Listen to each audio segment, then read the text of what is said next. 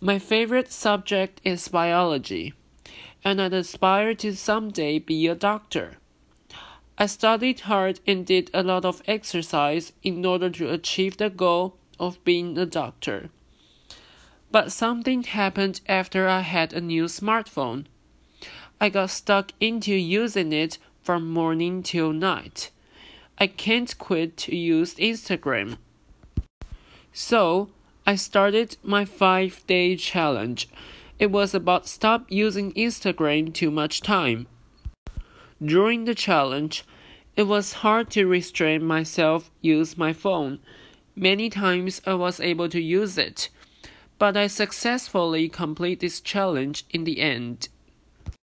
From the challenge, I learned two things. First, stop using Instagram brings me more time to chat with my family.